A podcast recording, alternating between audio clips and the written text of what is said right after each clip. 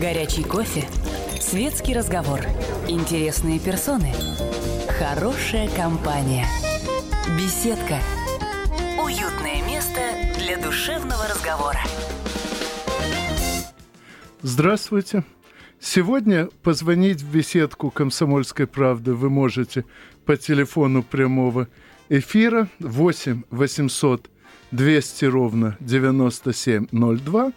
И на ваши вопросы будет сегодня отвечать руководитель исследовательских программ Фонда «Историческая память» Владимир Владимирович Семендий. Здравствуйте. Но прежде чем вы будете звонить, я надеюсь, что Владимир Владимирович расскажет о э, книге, только что изданной фондом, и о том, как встретили эту э, книгу э, те, кто связан с ее фигурантами. Да, э, эта книга посвящена событиям, которые очень трагически отразились на истории русского и белорусского народов, э, событиями, которые проходили, происходили ровно 70 лет назад. А именно, одно из самых страшных нацистских карательных экспедиций, которая получила фривольное название Винтерцаубер, то бишь по-русски это «Зимнее волшебство», и которая проходила э, с середины февраля по конец марта 1943 года в э, Верхнедвинском, нынешнем, ранее это э, Освейский и, и некоторые другие районы Белоруссии и в Себежском районе России. Наш сборник документов, которому предпослана вводная аналитическая статья, э, в которой рассказывается о том, что науке было известно об этой операции ранее, каковы документы существуют в разных архивах.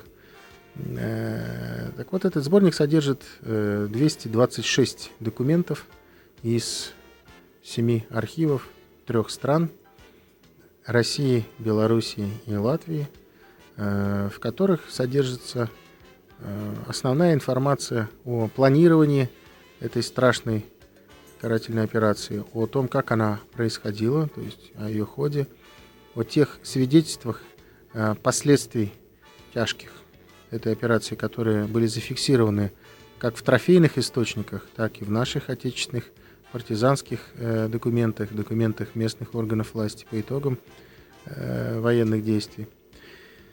И вот такое объемное, перекрестное знание позволяет прийти к страшным выводам.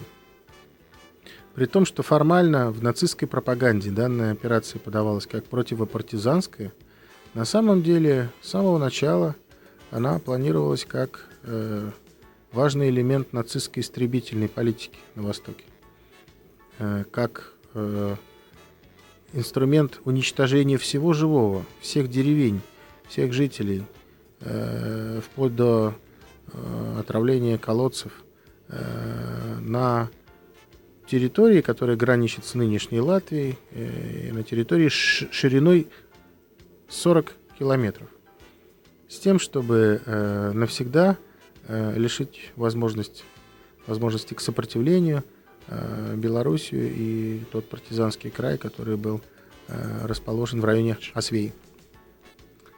Да, ну, насколько я понимаю, для нацистов той эпохи это было нечто вполне обычное и вполне укладывающееся в их знаменитый общий план «Восток».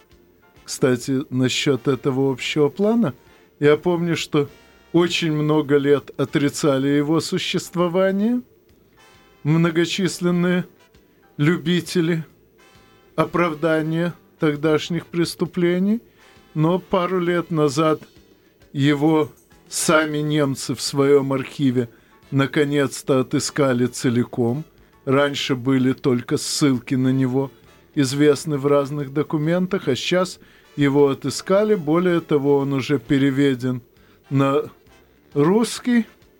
Так что теперь если кто запустит в поисковике слова «генеральный план ОСТ», то довольно быстро выйдет на этот русский перевод, где, естественно, даны ссылки на оригинал. Так что, думаю, для тогдашних немцев это было вполне естественным и запланированным поведением, а вот как ведут себя нынешние потомки немецких прислужников, это отдельная песня. Я о ней много знаю из интернета, поскольку э, ездить в те края меня, в общем-то, не тянет. Но вы это видели все это вживую, поэтому, надеюсь, вы расскажете куда интереснее, чем мог бы сказать я. До сих пор э, на официальном уровне э, в Латвии провозглашается, что латышский легион СС ни в чем таком не виноват, э, что были какие-то отдельные батальоны, была э, команда полиции безопасности ИСД, еще называемая как команда Арайса, но основная часть э, латышских полицейских батальонов и тем более двух дивизий СС, 15 19 честно сражалась якобы на, на фронте и ни в чем таком не замешана была.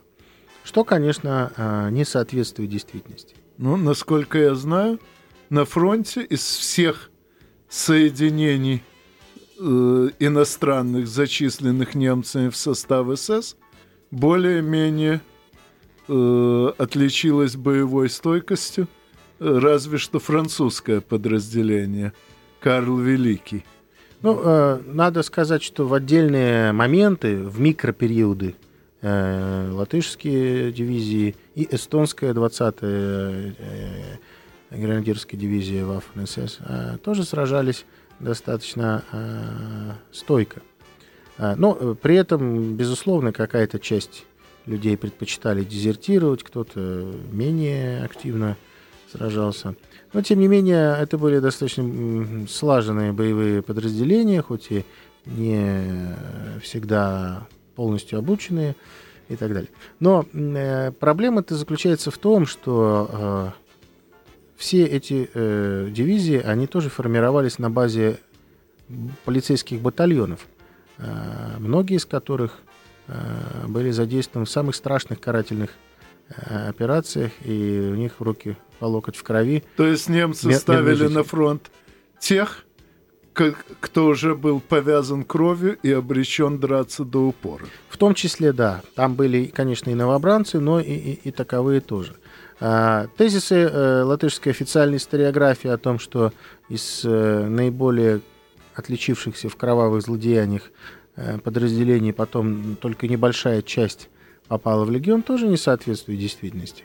Э, мы знаем эволюцию этих э, полицейских батальонов, в том числе участников э, одной из самых страшных карательных операций «Зимнее волшебство», которую мы изучали. Так вот, они потом были переформированы в первый Рижский добровольческий латышский полицейский полк. Затем это подразделение дважды меняло свое название – и э, в конце концов стала э, частью 15-й гренадерской дивизии Waffen-СС, э, латышской дивизии, составляющей одну из частей латышского легиона СС. Поэтому все они вот так эволюционировали. Но следующий тезис наших оппонентов оттуда заключается в том, что, ну ладно, хорошо, они принимали участие в разных нехороших делах. Но уж когда они были чинами Э, непосредственно 15 или 19 дивизии Waffen-СС, то тогда уже ничего плохого не совершали, а честно боролись с большевиками. И это тоже неправда. Всплывают многие интересные документы, которые свидетельствуют о том, что в приграничной, в, в, в э, прифронтовой зоне э, эти дивизии э, также принимали участие в самых неблаговидных делах, а именно в уничтожении э, деревень Э, непосредственно примыкавших к фронту, в угоне жителей э, в рабство, в э, уничтожение имущества и разграблении его. А, из каждой роты делегировались определенные люди, они под эгидой тайной полевой полиции и жандармерии уничтожали эти деревни. Так что и во время службы в той или иной дивизии СС латышской можно было стать соучастником самых страшных злодеяний, которые только могут быть в уничтожении мирного населения, женщин, детей, стариков. И эти люди сейчас пытаются нам доказать, что они невиновны, что э, ничего там такого страшного не было. Конечно, я тоже не хочу абсолютизировать здесь, и какая-то часть латышей, насильно призванных в этот легион, не успела ни в чем нехорошем отличиться. Но в любом случае служба в таком крайне специфически пахнущем подразделении э, не может быть предметом гордости. А, и, э, наверное, наиболее э, мудрые из постаревших участников этих специфических подразделений понимают, что гордиться здесь нечего. Ну а как прореагировали нынешние э, латышские э, власти, неофициальные деятели на этот сборник документов, после которого, по идее, такие э, трюки уже не срабатывают. Ну, еще наша выставка о пуганных э, в Латвию э, русских и белорусских детях вызвала э, жесточайшую истерику латышских властей – и нам с директором Фонда исторической памяти Александром Дюковым э, был запрещен въезд на территорию власти. Мы были объявлены нежелательными лицами, то бишь персонами нон-грата. Э, следует отметить, что МИД Латвии это делал по согласованию с их главной спецслужбой, а именно Бюро по защите Конституции Латвии, которую до сих пор возглавляет Янис Кажицинш, отец которого, Индулис Кажицинш, был э, офицером связи между латышским легионом СС и Люфтваффе.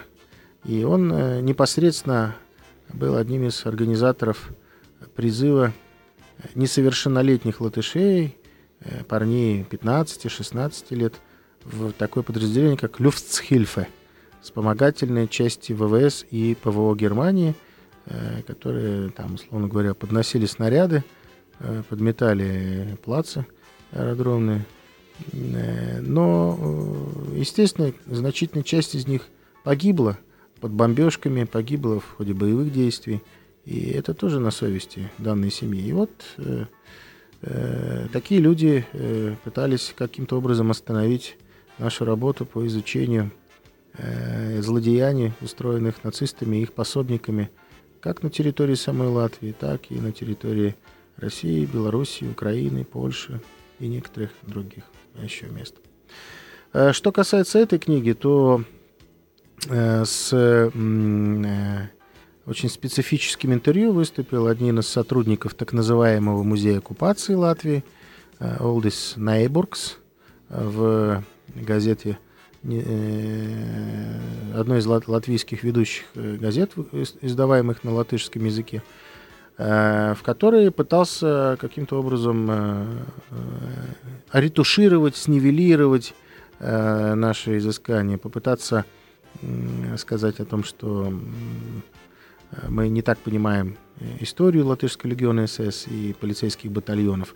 Но, в общем, на троечку с минусом все его возражения. Отдельные риторические какие-то его пассажи – Э, могут быть рассмотрены, конечно, но э, его попытка э, отрицать существо вопроса, она просто примитивна. Ну, после рекламы мы поговорим и об этих деятелях, и более полно о картине тех лет. Не переключайтесь, реклама это всегда ненадолго. Горячий кофе Светский разговор. Интересные персоны. Хорошая компания. Беседка. Уютное место для душевного разговора. Здравствуйте. Позвонить в беседку «Комсомольской правды» вы сегодня можете по обычному телефону 8 800 200 ровно 9702 и на ваши вопросы ответит директор исследовательских программ Фонда «Историческая память» Владимир Владимирович Семендей. До рекламы мы обсуждали реакцию властей Латвии на публикацию документов, уличающих духовных предков, а иногда и просто родителей нынешних латышских э, официальных лиц э, в военных преступлениях, э, причем самого непристойного рода. Ну, понятно, что мало кто может выдержать э, такие публикации. Я, э, поскольку достаточно много времени провожу на своей малой родине, на Украине, вижу очень крупным планом, как реагируют э, украинские сепаратисты и галицкие нацисты на публикации документов, уличающих предыдущее поколение этих самых сепаратистов и нацистов в зверствах, которых даже немцы стеснялись. Вот. И понятно, что Другие нацисты и сепаратисты в этом отношении ничуть не лучше. Но, конечно, когда руководителем спецслужбы страны становится потомок нацистского преступника, это только показывает, что руководство страны в целом считает себя наследниками нацистских преступлений. Да, к сожалению, э, многие Э, концепты, которые являются совершенно неприемлемыми как в России, так и э, в ряде стран антигитлеровской коалиции, где до сих пор помнят своих героев и помнят на основании каких ценностей был сформирован послевоенный мир, на основании чего была создана Организация Объединенных Наций. К сожалению, эти знания, эти понимания, эти ценности, они э, очень сильно редуцированы и ретушированы в ряде стран Восточной Европы. Но а. прежде чем мы разовьем эту тему, а тема стоит того, чтобы ее развить, ответим на звонок. Дмитрий, здравствуйте. Алло, здравствуйте. Вот, да, считаю, что вы говорите правду и поднимаете очень важный вопрос о фашистах, о нацистах, которые творили беззаконие и массовый геноцид устраивали как в странах Восточной, так и Западной Европе. Но не следует также забывать, что Многие русские люди, которые убежали от советской власти, жили в европейских странах, таких как Чехия, Словакия, Югославия, были интернированы советской властью обратно и здесь уже расстреляны. И такого прокола, как с поляками в 39-м, 40-х 40 годах, уже не повторялось. Их увозили за Красноярск, за Новосибирск, и здесь по-тихому стреляли, закапывали на более глубокие угу. глубины. Вот. Также хотелось бы вам напомнить, как так получилось, что Финляндия, имея население народ Финляндии вместе с сбежавшими русскими 3,5 миллиона напала на Советский Союз – когда ее армия всего 350 тысяч. Это то, это столько солдат, сколько у нас призывают Понятно. каждый год да, да. Хорошо, спасибо. Это очень интересные темы. Э, э, Можно я начну? Да, начнем с Финляндии. Да. Финляндия не нападала на Советский Союз. Финляндия ответила отказом на ряд ультимативных предложений, в том числе и потенциально достаточно выгодных Финляндии. Финляндия сопротивлялась а, Финляндия потерпела поражение в той войне, несмотря на то, что сейчас уже забывает о том, что, несмотря на э, сопротивление, Финляндия такое поражение потерпела. А, забывает о особенностях климата, о рельефе местности э, и так далее. Э, это действительно не самая веселая и очень трагическая, по сути своей, страница нашей истории, о которой нужно говорить, о которой нужно издавать книги, ну, сборники документов такие книги издает, правда, да, в основном один исследователь. Баир Ренчеев, да, да. которого мы знаем, наш друг, товарищ, э, который делает очень большую работу. Вот, во всяком случае, э, то, что у Советского Союза не было агрессивных намерений, видно из того, что и в 40-м, и в 44-м году Финляндия осталась неоккупированной целиком.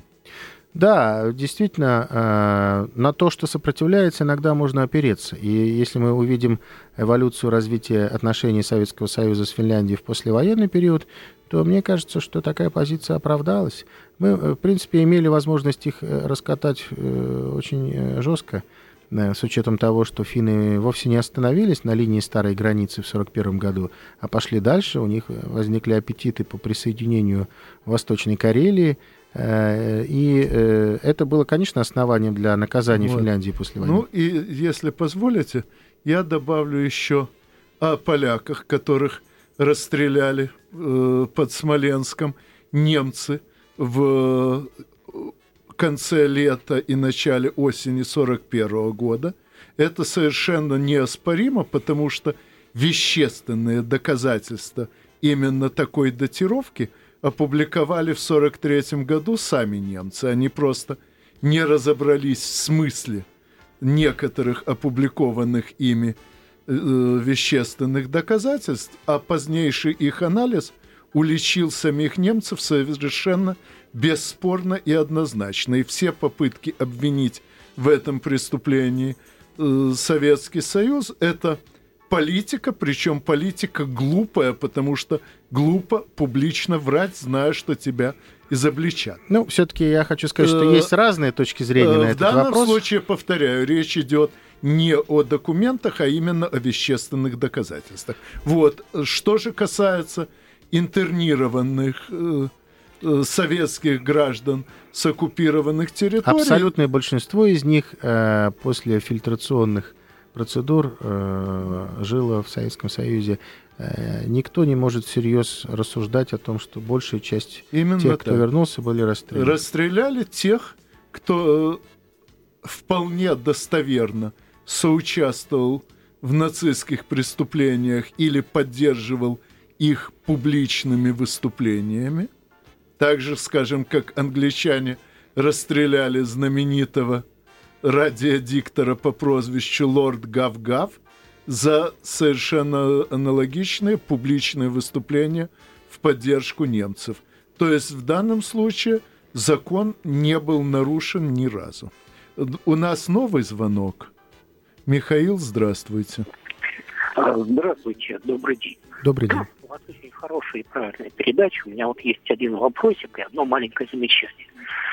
Значит, вопросик. А, вот я считаю, что вы все правильно говорите про Прибалтику, но надо учитывать, что латышские стрелки принимали участие в Великой Октябрьской революции и также в продразверстках. Вот этот вопрос э, как-то замалчивается, если можно, вы бы его осветили получше. Mm-hmm замечание, да. вот а, вы говорили, что в Прибалтике нацистский пособник там возглавил спецслужбу, но что же тут говорить, если страной продвинутой демократии правили достаточно долгое время потомки Union а, основателей и владельцев Union Banking, которые даже арестовывали за то, что через него отмывали деньги фашистские. Так что тут все, в общем, логично. Ну, э, понимаете, есть старый принцип «сын за отца не отвечает», с одной стороны. Но в данном случае я позволил себе такую, такое сравнение, э, такую фразу только потому, что сын очень гордится своим отцом. И, э, соответственно, воспринимает часть каких-то реваншистских моментов, которые не успел доделать отец. Что же касается латышских стрелков, то они выступали прежде всего за единство своей родины, э, против тех, кто э, с немецкой подачи отторг Латвию от России. И в этом смысле они были э, патриотами всей России, включая Латвию. Э, ну а то, что они участвовали в революции, участвовали в продразверстках, честно говоря, чем больше я изучаю тот период, тем больше прихожу к выводу, что из всех теоретически возможных туда тогда образов действия, наименее разрушительным был именно тот, что избрали большевики, подчеркиваю, наименее разрушительным, поскольку в тогдашних обстоятельствах неразрушительных вариантов действий вообще уже не оставалось.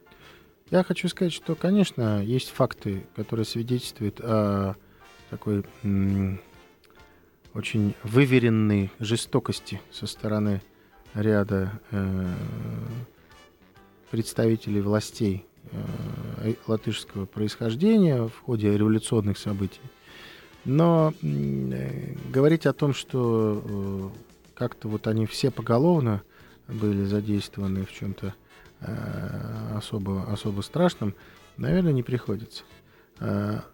Э, большевизированность э, латышских стрелков была понятна еще в 17 году э, и проявилась в результатах голосования в военных частях, в учредительные собрания и так далее. Надо понимать, конечно, их определенную этническую замкнутость, изолированность от основной части населения России. Но я бы хотел здесь поддержать Анатолия, который как раз обозначил, что и красные латыши как раз выступали за создание э, государства, э, которое было бы едино, и в которой Латвия могла бы обладать автономией, но э, они не были сепаратистами, идущими на поводу у тех или иных буржуазных настроений, как тогда это было модно говорить, или на поводу других внешних сил, у сокрушаемой Германии, у интриганов из Лондона, или Парижа. У нас еще звонок. Андрей, здравствуйте. Алло, добрый вечер. Как всегда, спасибо «Комсомольской правде», что поднимаете такой вопрос. У меня просто семья столкнулась с такой проблемой. Дед, когда восстановил Брест в свое время, у него старшая дочка вышла замуж за латыша. И пришлось, ну, помимо того, что по закону взять его фамилию, но пришлось ей остаться без работы практически на всю жизнь. И, знаете, детишка она отдала в латышскую школу. То есть я знаю я эту проблему латышей в корне, так как семья моя коснулась. Но знаете, что еще важно? Вот сейчас, вот, констатируя факт, что есть такие вот музеи, там, оккупации, да, Латвии, вы не находите того, что это информационный проект ЦРУ, так же, как и вот Грузия, допустим, Украина в свое Понятно. время там кресты восстанавливала. И просто это информационная атака на Россию идет, унижение России, раскол России, раскол э, славянского круга. Вы понимаете, вот это одно из звеньев. Понятно. Ну, я прежде бы... всего, да, да. я отмечу, что это дело рук не ЦРУ, точнее, не только ЦРУ. Центральное разведывательное управление всего лишь один из множества инструментов проведения американской политики, и, насколько я могу судить, многие другие инструменты задействованы тут не в меньшей степени. И не надо преувеличивать их э, всеобщность и значимость. Действительно, они э, не одни и не едины. И потом, все-таки, э, понимаете, они скорее могут пользоваться, извлекать какие-то, так сказать, свои Э, выгоды из сложившейся ситуации. Но всерьез такие вещи делаются э, на, э, на, на другой закваске, на закваске реваншизма, обиды, попытки, так сказать, переиграть итоги войны, довоевать с Советским Союзом задним числом. В основе всего этого музея, его коллекции, а, методических оснований, на которых он существует, является активность латышских иммигрантов после войны – а именно тех самых бежавших на Запад легионеров СС, э, которые создали э, за рубежом такую организацию, как Даугава Сванаги, Соколы Даугавы по-русски, которая стала э, очень влиятельной мигрантской организацией, и, собственно говоря, которая и придумала День латышского легионера СС 16 марта. Ведь, по сути, вдумайтесь, что означает этот день. 16 марта 1944 года немцы позволили двум латышским дивизиям 15 и 19 немножечко повоевать вместе против русских, против красных.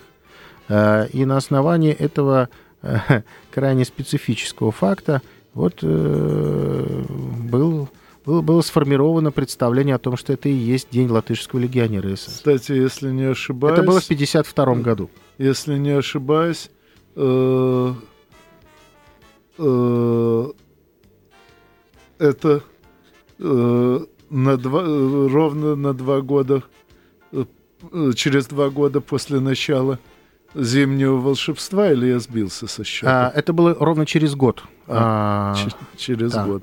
А, зимнее волшебство — это февраль-март 43-го, а вот в 44-м они воевали в районе реки Великой уже на Псковщине.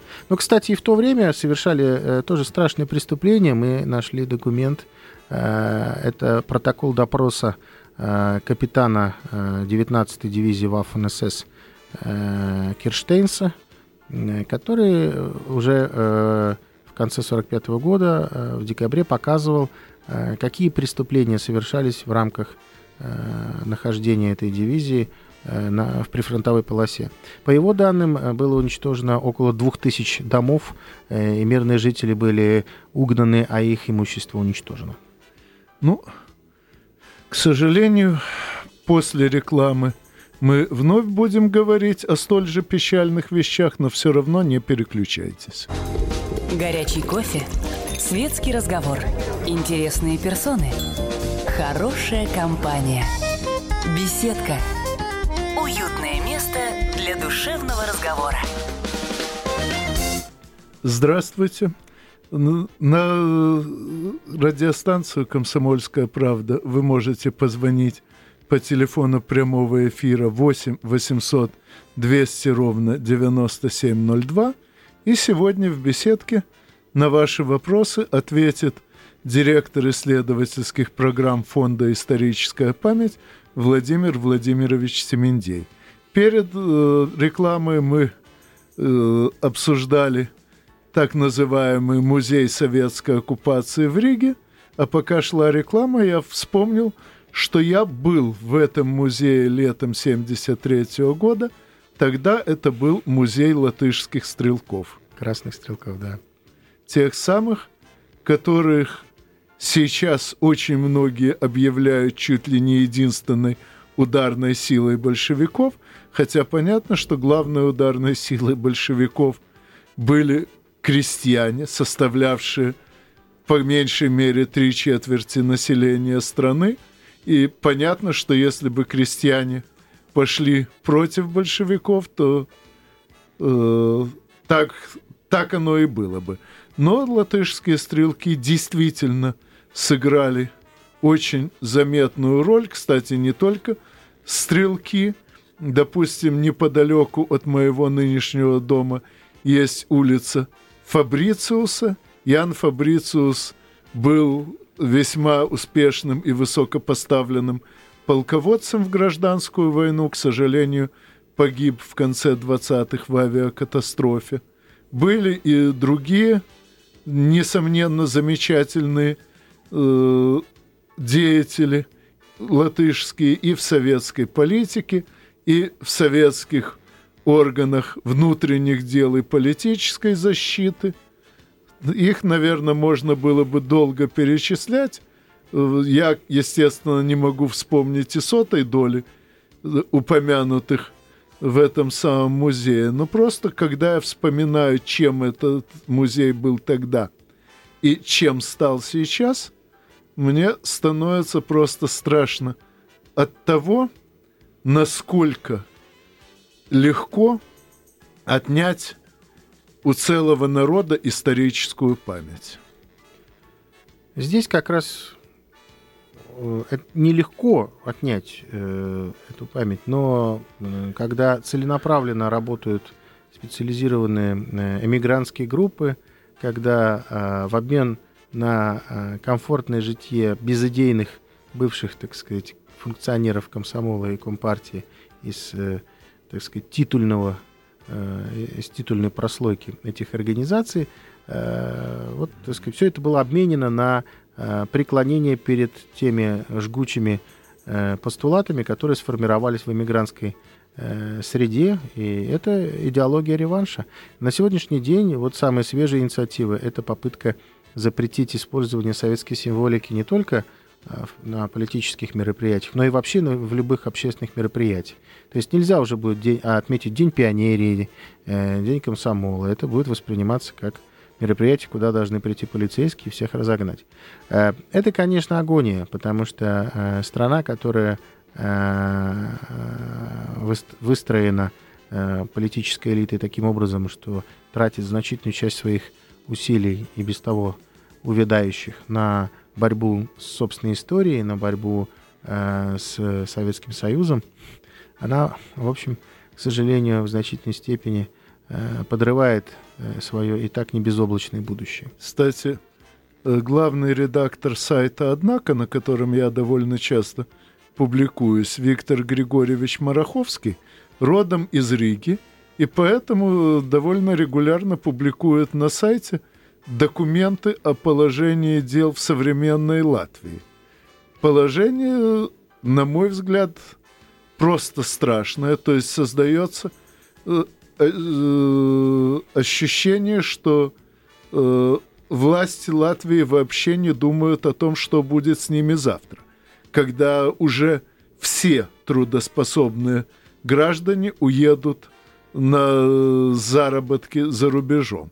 Насколько я знаю, недавно они даже ухитрились э, проделать такой трюк. Они потребовали от всех трудоспособных граждан регистрации в каком-то органе, э, чтобы в дальнейшем иметь шансы получать пенсию, и разрешили эту регистрацию э, через интернет.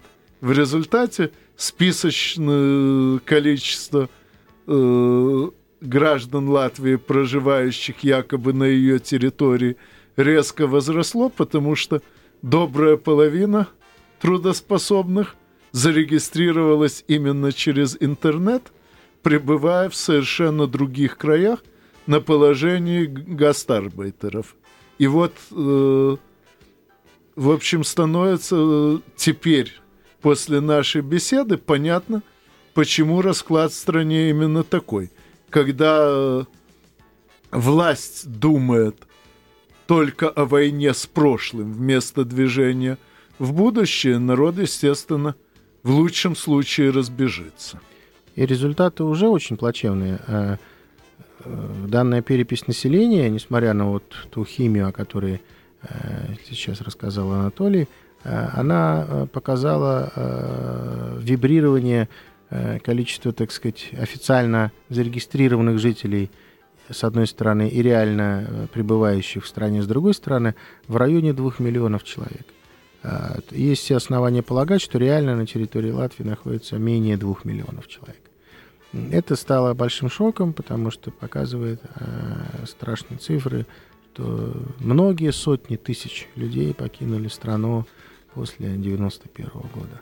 На восток, на запад. А кто-то от огорчения умер, кто-то свел счеты с жизнью. И вот эти, э, э, наверное, можно их назвать преступления, они на сегодняшний день в лучшем случае становятся вниманием родственников или отдельных публицистов. Но если э, все-таки взять в целом э, принцип обезлюдивания территории – то нынешним властям тяжело соревноваться с самыми тоталитарными диктаторами, которые были в 20 веке. Ну, насколько я знаю, тоталитарные диктаторы как раз очень заботятся о росте своих народов. Надо быть уже совершеннейшим отморозком, чтобы об этом не думать. Или надо быть потомком тех людей, кого тоталитарный диктатор использовал в качестве инструмента для своей деятельности, когда он заботился о своем немецком народе, считая все остальные только кормом для этого народа. Ну,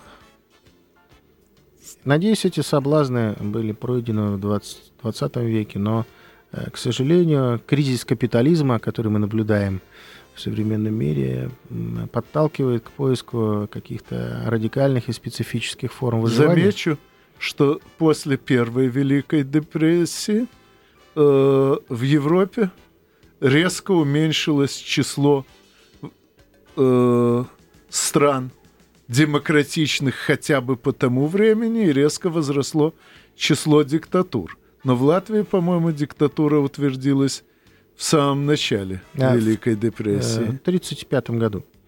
Да, то есть через пару лет после того, 34 как она 15, прокатилась. 15 мая 1934 Но года. я думаю, что я еще приглашу вас, чтобы показать слушателям, как важна историческая память, на память для вас я подарю для нового офиса вашего фонда фотокалендарь «Наша Одесса» работы моей племянницы Марии Владимировны Вассерман. Спасибо. Ну, а с вами мы, как обычно, услышимся ровно через неделю в беседке радиостанции «Комсомольская а Анатолию правда». наш новый сборник документов э, «Зимнее волшебство. Нацистская карательная операция в белорусско-латвийском пограничье. Февраль-март 1943 года». Большое спасибо. Да. Беседка. Беседка. Уютное место для душевного разговора.